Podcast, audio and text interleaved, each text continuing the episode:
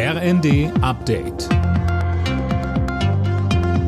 Stündlich neu. Auf den Punkt informiert. Ich bin Tom Husse. Guten Abend. Deutschland will die Ukraine mit weiteren modernen Leopard 2 Panzern unterstützen.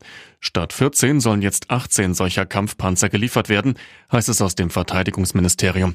Kanzler Scholz sagte dazu, Zusammen mit den anderen Angeboten ist das dann auch so, dass wir in der Lage sind, das zustande zu bringen, was wir angekündigt haben, an Kooperation in Europa und an Unterstützung der Ukraine mit einer Einheit, die die richtige Größenordnung hat.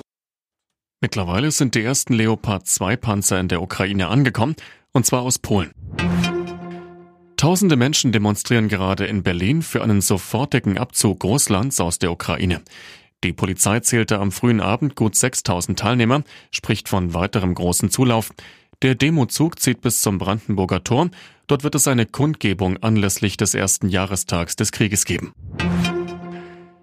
Nach dem Flüchtlingsgipfel sollen vier Arbeitsgruppen darüber beraten, wer welche Lasten tragen soll.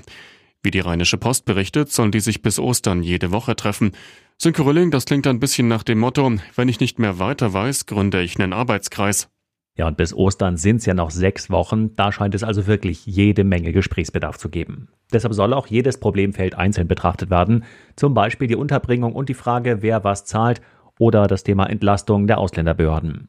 Auch die Integration der Menschen soll extra behandelt werden, genauso wie die Begrenzung irregulärer Migration und Rückführungen. Ostern soll es dann ein Spitzengespräch mit Kanzler Scholz und dem Ministerpräsidenten geben und dann sollen Lösungen auf den Tisch. Schweres Los für den SC Freiburg in der Fußball-Europa League. Die Breisgauer treffen im Achtelfinale auf Juventus Turin.